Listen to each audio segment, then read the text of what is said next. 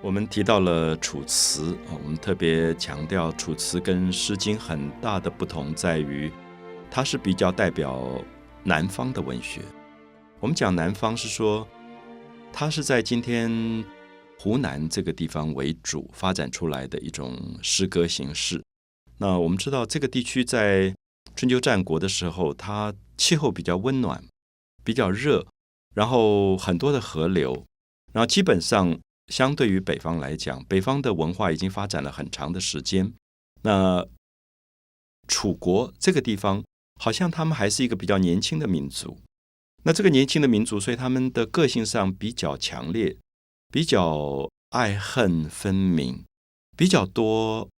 幻想啊，比较多梦想。所以我觉得它构成了一个我们今天所说的楚文化的特色。我们常常讲楚文化，那么依靠现在。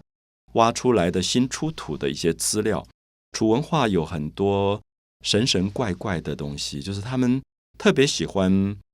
好像怪力乱神的这种传说啊，神奇的故事啊。相对于北方来讲，比如说孔子很不喜欢怪力乱神，所以北方的文化就比较的平铺直叙，比较的朴素，比较的单纯。大家可能记得我们前面讲到《诗经》。《诗经》里面大部分的民歌的内容都是跟现实生活有关的，可是我们去读《楚辞》的时候，我们讲到说，《楚辞》的九歌基本上完全是一个神话的篇章，它歌颂东皇太一，歌颂宇宙的初创，歌颂太阳神。像东皇太一跟东君啊，东方的君王东君这两篇合起来看，就是。宇宙的创造的神跟太阳神，因为我们一直强调“东”这个字，大家可以了解到是一个木里面有一个太阳升起来，所以太阳是从东边升起的，所以他就用东君、东皇这些字眼来形容太阳出生。所以我在读《楚辞》东皇太一跟东君的时候，感觉到里面全部是一种光线的灿烂，一种光线的美，然后你也会感觉到是出名最早的人民。生活在旷野当中，对于整个大自然的伟大力量的一种歌颂。那所以，我记得有一次去阿里山，在山腰的部分有一个地方叫达邦。那达邦是周族的原住民朋友居住的地区。我参加他们的丰年祭，每一年的二月十五跟八月十五，他们各有一次丰年祭。然后你就会在祭典当中看到所有的人围在一起，对着那个山发出颂歌的时候。我忽然想到了《楚辞》，想到了《楚辞》里的东君、东皇太一这种角色，就是对于天上大神的歌颂。因为这种神是伟大的创造的力量。那么出民最初的人民住在旷野当中，他对大自然当中很多神秘的力量，他没有办法解释，所以他就会用歌颂的方法祈求神的一种祝福，祈求神的保佑。所以，如果大家一开始看九歌，看到东皇太一，看到东君，那可以把它当希腊神话里的阿波罗神、太阳神来看待。那希腊人描绘阿波罗神，呃，每一天早上从呃山上出来的时候，是驾着黄金的马车，所以他是一个发亮的一个太阳神。那么我们在读东皇太一跟东君的时候，其实也感觉到同样的神话的描绘。所以我们也特别强调过，这一类的保留在民间的一种对神的歌颂，基本上大概不是一个个人的创作，它一定是在民间长期流传的一种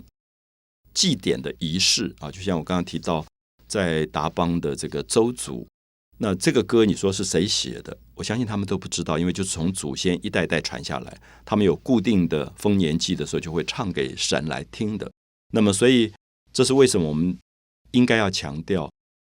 楚辞》，尤其是《楚辞》里的九歌的部分，大概并不是屈原这个诗人个人的创作。可是可以了解到，屈原当时因为他非常喜欢民间这种仪式里的典礼当中的歌声。所以他可能动手做了一点修改，可能把文字修得更华丽、更美，啊，让它更能够传达出一种浪漫的情感出来，这是有可能的。所以我想，我们只能说屈原可能是民间祭祀、音乐、诗歌的整理者，而不是一个原创者。所以，大家如果在读九歌的时候，呃，也可能了解九歌的“九”这个字啊，并不是说有九首歌。如果大家去算一算看，它并不是九首歌，因为九是数字里的一种极限数字，因为到九以后就归零，就十就是归零回来了。比如说，古代常常说这个九五之尊啊，叫皇帝叫九五之尊，或者九龙天子。那么这个九就有一点意思是数字的极限，所以九歌其实只是说很多的意思，很多的歌，很多去歌颂神的歌。所以在东皇太一、东君这些歌颂天上的大神太阳神之后，他会有一个，比如说歌颂云中君。那云中君，大家听这个名字就知道是在云当中的一个神，他用君子的君来形容他。那这个云中君就是掌管云跟雨的。大家知道，下雨是因为云过来了，所以。古代总是云雨云雨是连在一起来讲的，所以云中君也可以说是一个雨神。那对于早期的人民居住在大自然当中，尤其是农业的文化当中，他会非常渴望风调雨顺，所以云中君等于是祈求风调雨顺的神，所以他就歌颂了一个在天空当中掌管所有的下雨云的飞扬，呃。这种神出来，那云中君写的非常的漂亮，你会感觉到好像是一个漂流在天空的云，然后人民在看这个云，然后对他发出了非常非常美的颂歌。所以这些部分都可以看到古代的楚辞。